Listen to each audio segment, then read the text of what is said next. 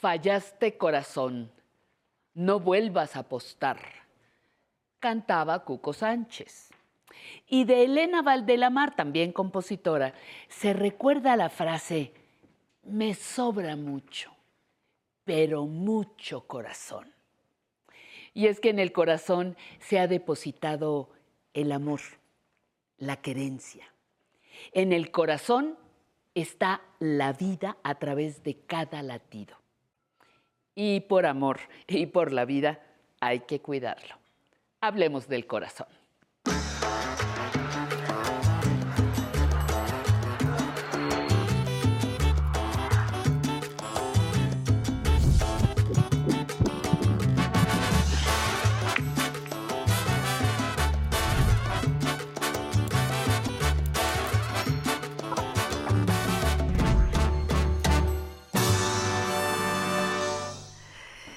¿Qué tal, Patti? ¿Cómo estás? Estamos aquí justo para que no nos falle el corazón, como lo has dicho.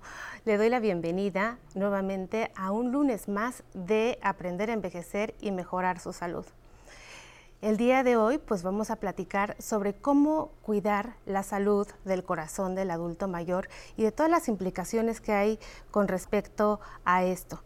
Disfrute del amor en todo momento de la vida, disfrute de una salud pues integral y de una salud cardiovascular. Dicen que disfrutar el amor en la vejez es como un vino añejo, que se vuelve más satisfactorio y más valioso y por supuesto más preciado. Vamos a ver nuestra siguiente cápsula, ya lo sabe, regresamos para platicar de lleno en el tema.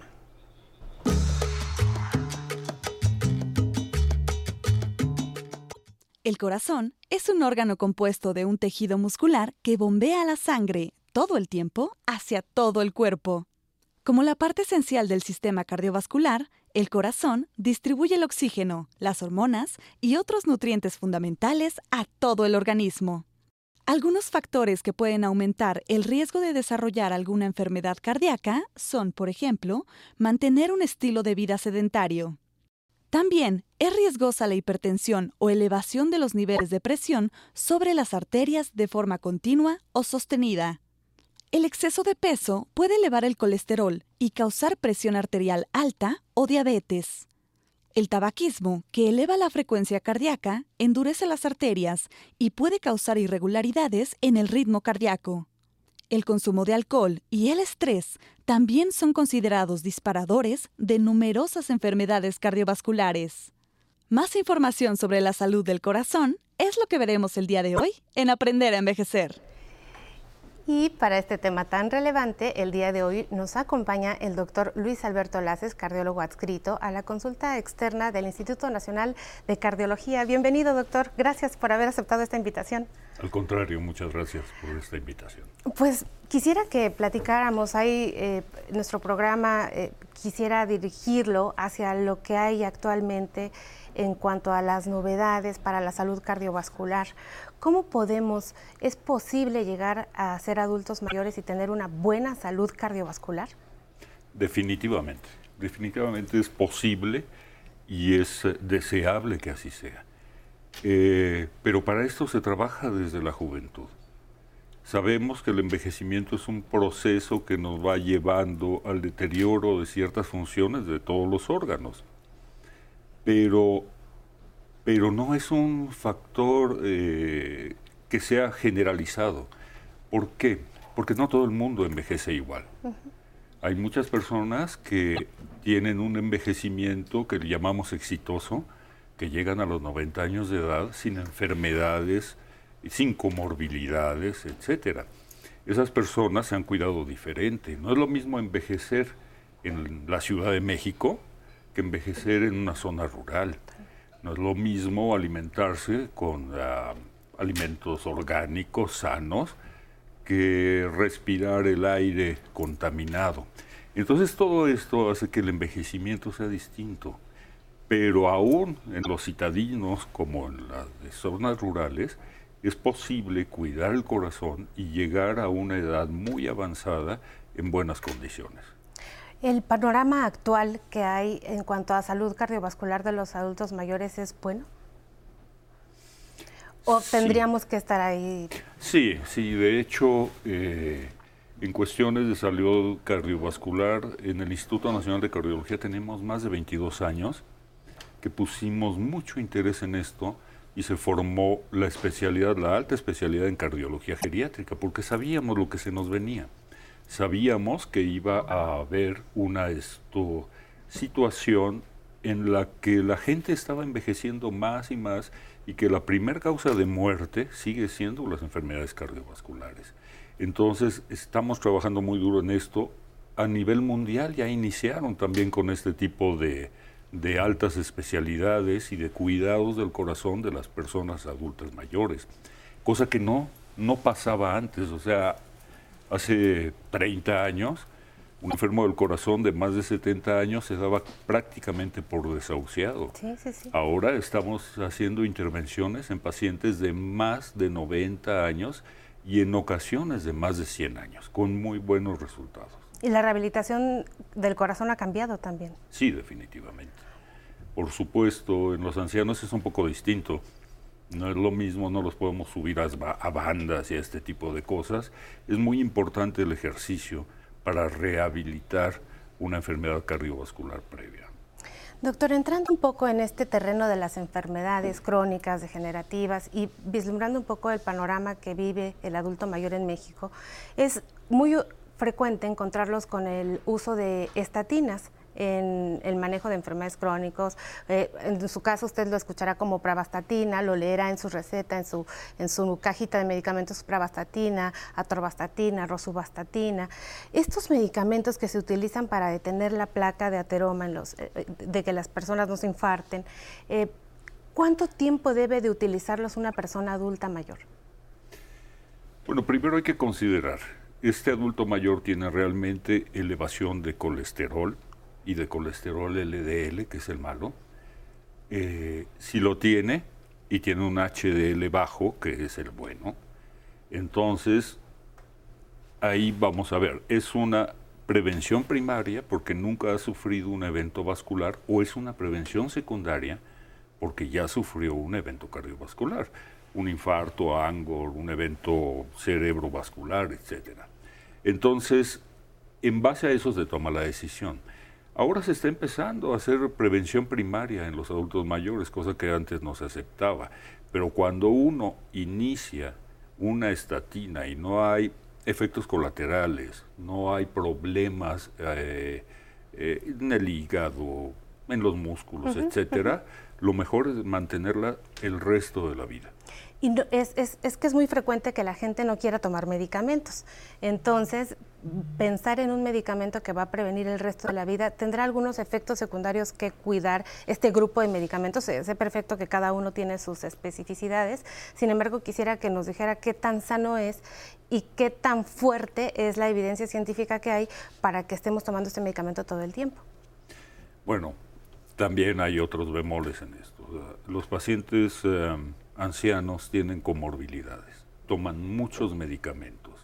Las estatinas son medicamentos que no están exentos de, tener ah, interacciones medicamentosas, aparte de los ah, efectos colaterales que ya decía yo, como eh, trastornos del hígado, musculares, etc.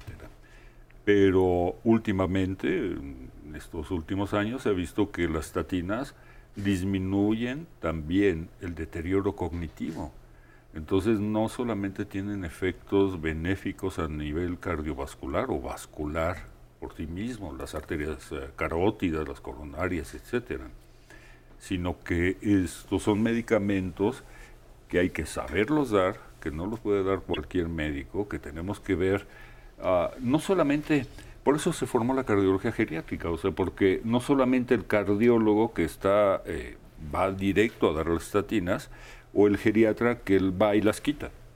Entonces tiene que haber esta comunión entre ambas especialidades, que es lo que se formó, y gracias a eso se valora el riesgo adecuado de cada paciente individual. Precisamente en ese sentido va mi comentario, doctor, porque muchas veces vemos al paciente que dice, entonces, ¿qué hago? ¿Me lo tomo o no me lo tomo? Porque pareciera que no hay un consenso de cuánto es mucho tiempo, de cuánto es algo, y esto es importantísimo para la salud cardiovascular de las personas. Justo hoy lo quiero, en el 14 de febrero quiero hablar de este tema, pero decir, bueno, decirle a las personas que nos están viendo, ¿cuánto tiempo es deseable hacer prevención primaria, que yo podría decir que en México la gran mayoría de, los, de las personas de 60 años en adelante debería de hacer eh, prevención primaria por este alto índice de sobrepeso y obesidad que tenemos y enfermedades crónico-degenerativas.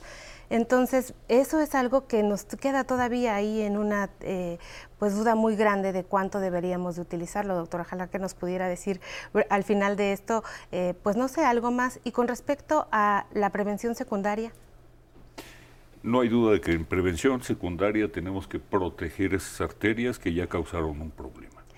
Que es cuando uno ya se infartó. Exactamente. Entonces ahí sí no hay duda que requerimos utilizar medicamentos que protejan realmente al paciente. Toda la vida. Quisiera preguntarle sobre los medicamentos para la presión arterial, pero ¿qué le parece? Vamos al siguiente corte y regresamos aquí para seguir platicando. Usted, pues mándenos sus dudas y comentarios para que el doctor nos pueda resolver algunas si alcanzamos a pasarlas al aire. Vamos y volvemos. En muchos casos han llegado clientes que son jubilados, clientes que a veces llegas a verlos activos al 100 hay clientes que se mantienen bien, hay clientes que dejan de trabajar y se van, fallecen por la falta de actividad o por la falta de atención familiar, que a veces nos dejan abandonados, ¿no? Pero yo sí, yo les daría un buen consejo, sigan activos, prepárense psicológicamente para llegar a esa etapa, sí, que, que, no, que no se dejen caer, que se le echen ganas y que siempre para arriba, Yo sé que hay, hay, personas que están limitadas ya de sus de sus, de sus actividades este, motrices, ¿no? Pero que no dejen de estar activos psicológico, ahí sigan leyendo libros, que vean, ahora sí como eso, que sigan cultivándose, ¿no? Que no se dejen caer, porque sí, fíjate que mucha gente llega, se llega a ir, se llega a ir por inactividad, ¿sí? Porque sí, así dejar, dejar de trabajar es, es dejarse morir, ¿eh?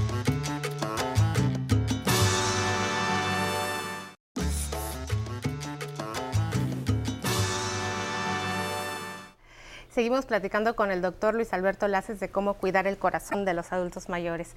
Y bien, doctor, platíqueme, ¿qué hay sobre esto de si uno no es hipertenso, puede usar captopril, enalapril y todos estos medicamentos que terminan en pril, que nosotros conocemos como inhibidores de la ECA, para prevenir que me dé hipertensión arterial? No, no. La hipertensión arterial no se previene con medicamentos. La hipertensión arterial se trata con medicamentos cuando utilizamos un medicamento de este tipo, que es un antihipertensivo, cuando hay un daño en el corazón por un infarto, cuando queremos evitar lo que llamamos la remodelación ventricular.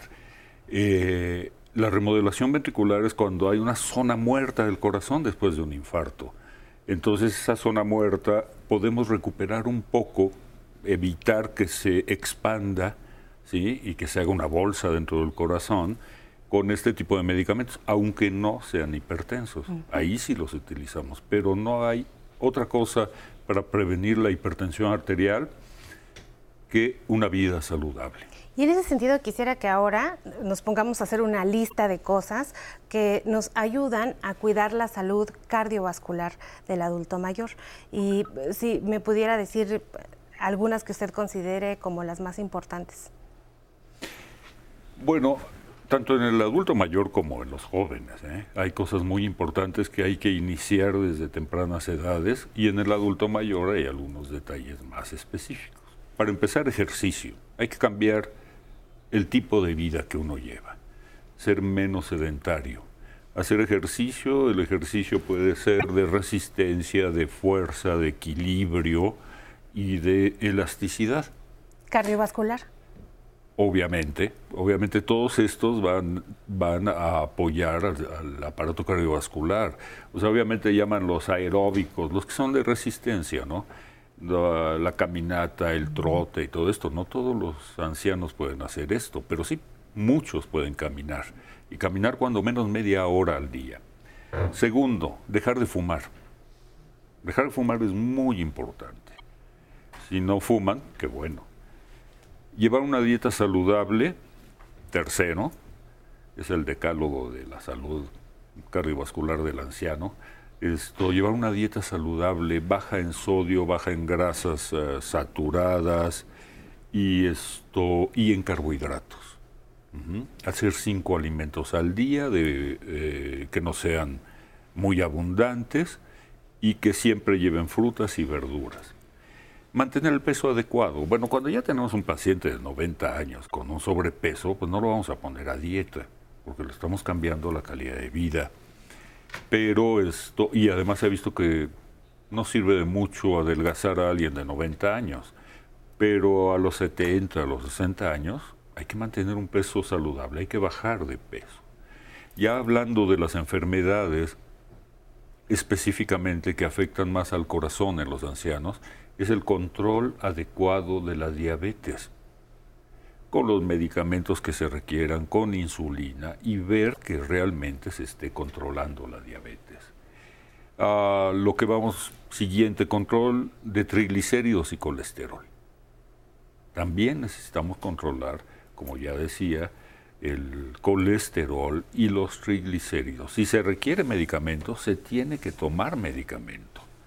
¿sí? Porque por mucho que hagamos una dieta vegana, por ejemplo, no logramos bajar colesterol, el colesterol sobre todo, más del 20%. Y entonces se requiere en muchas ocasiones la toma de medicamentos. Moderar el consumo de alcohol. Sería la 7, moderar el consumo de alcohol no está prohibido tomar alcohol. Lo que está prohibido es emborracharse. estar tomando y tomando y tomando alcohol hasta dañar el corazón. Eh, el consumo moderado de alcohol, de hecho, es benéfico. En la 8 podríamos poner... ¿De cualquier tipo de alcohol? De cual, bueno, que no sea esto metílico, ¿verdad? porque se quedan ciegos. Sí, por ahí en las revistas dice que hay que este, tomar vino tinto para mejorar la salud cardiovascular. Ah, eso es mejor porque el vino tinto tiene otros uh, taninos, etcétera, otras uh, ventajas sobre los otros tipos de alcohol. Cualquier tipo de alcohol puede ayudar a la salud cardiovascular, pero el vino tinto es mejor y si está cosechado en, tierras de Francia todavía es mejor. ¿eh? Eso han dicho, o sea, no es esto no es hacerle publicidad a los franceses, sino es el tipo de tierra que se utiliza y que les da más beneficios al, vino tinto. Moderar el consumo de café. El café es benéfico, es muy bueno para el corazón. ¿Cuánto es? Cuatro a cinco tazas normales, no tarros, eh, al día. ¿Cuatro tazas? O sea, por ejemplo, esta ha de tener como 250 mililitros. Sí, sería Cuatro tazas sería como un litro.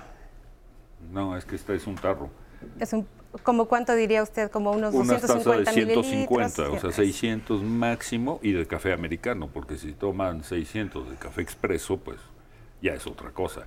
Es, benéfico para el corazón. ¿Y por qué moderarlo? Pues porque un exceso de cafeína puede causar arritmias, entonces tiene que ser moderado. Eh, nueve, el control adecuado de la presión arterial. Otra forma de cuidar el corazón controlar la presión arterial, si se requieren medicamentos, tomar medicamentos y tomarlos adecuadamente. Realizar un monitoreo ambulatorio de presión arterial y esto y con este monitoreo sabremos si el paciente es hipertenso de día, de noche o ambas y, saber qué tipo de medicamento y los horarios de este.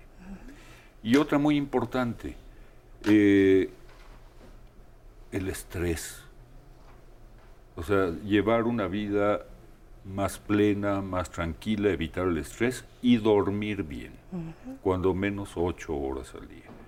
Ni mucho ni poco, porque los dos son deleterios. Pues, ¿cuántas horas sugiere usted como cardiólogo dormir en el adulto mayor? Entre siete y ocho y media horas al día.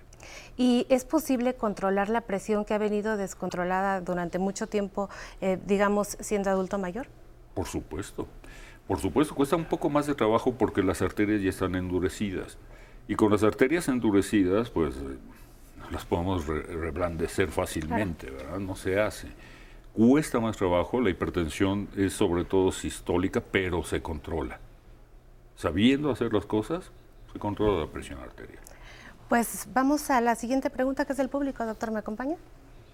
Hola, soy Enriqueta García Tengo 56 años y hay veces cuando camino mucho o corro, mucho me da taquicardia. Quisiera saber si hay algún medicamento que no haga daño y que me pueda ayudar a eso que me pasa. Gracias, Enriqueta. Vamos a ver qué dice el doctor. Bueno, para empezar, todos los que corremos nos da taquicardia. Es habitual, es normal, pero caminar no. Caminar y tener palpitaciones rápidas no es normal. Algo pasa en este corazón que requiere aumentar su frecuencia cardíaca para mantener los ah, nutrientes y el oxígeno corporal. Entonces necesita ver un cardiólogo, que la vean, que vea qué tipo de, de palpitaciones tiene, de taquicardia, etcétera.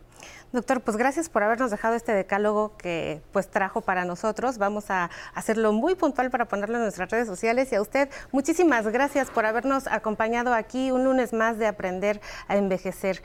Eh, pues le pido que siga en la programación porque recuerde que tenemos una cápsula para mejorar su salud, son consejos de salud. Sobre todo eh, vamos a hacer hincapié el día de hoy en cuánta sal debemos de utilizar y cómo puede utilizar la sal de manera adecuada, pues para mejorar la salud cardiovascular. Y recuerde que al final tenemos a Pamela eh, con nuestras redes sociales, nos vamos bailando y tenemos nuestro programa estelar con Patty Kelly el domingo. Los espero.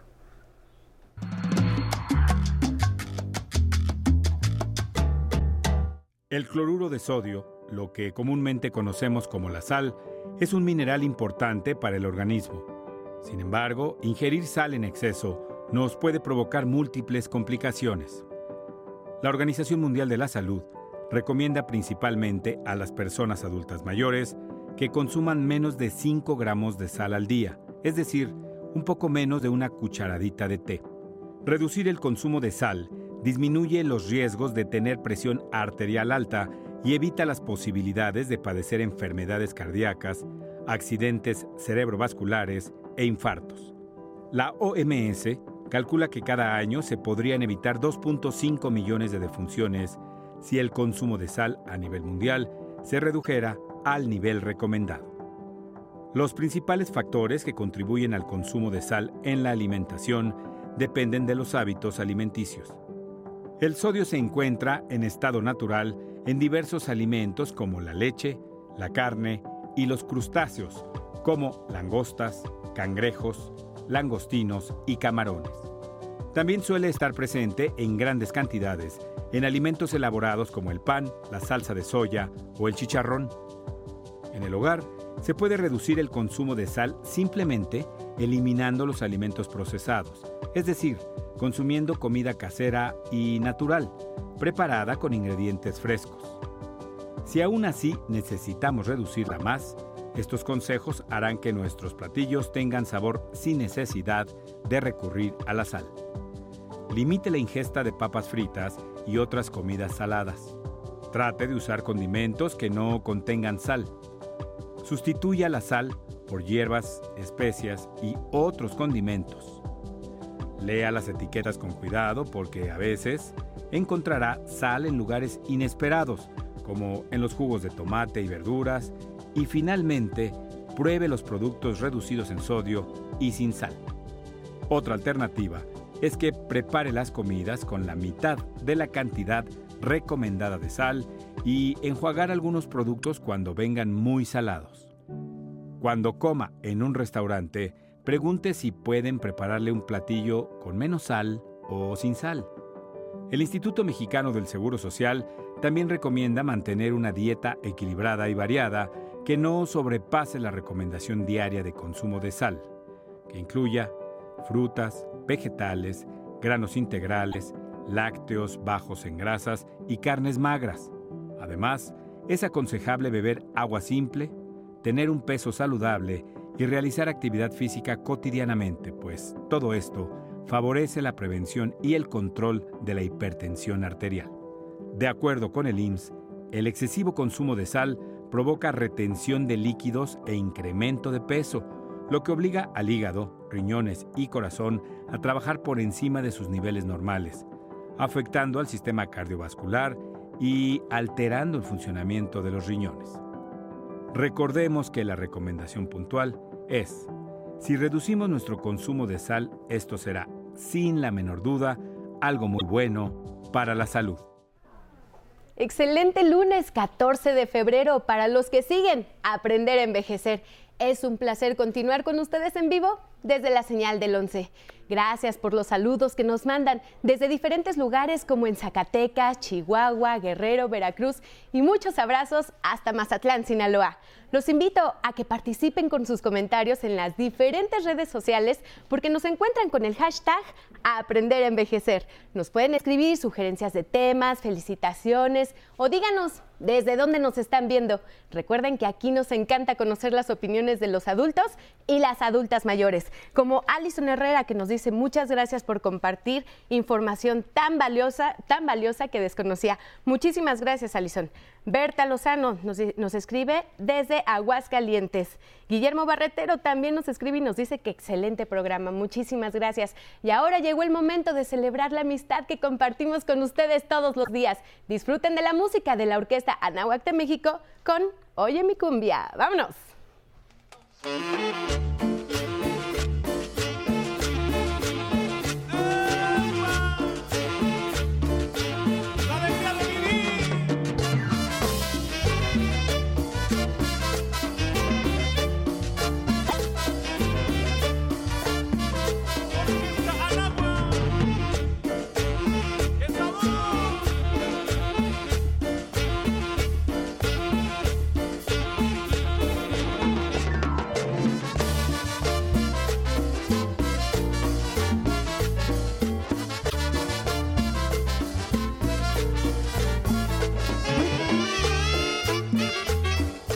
say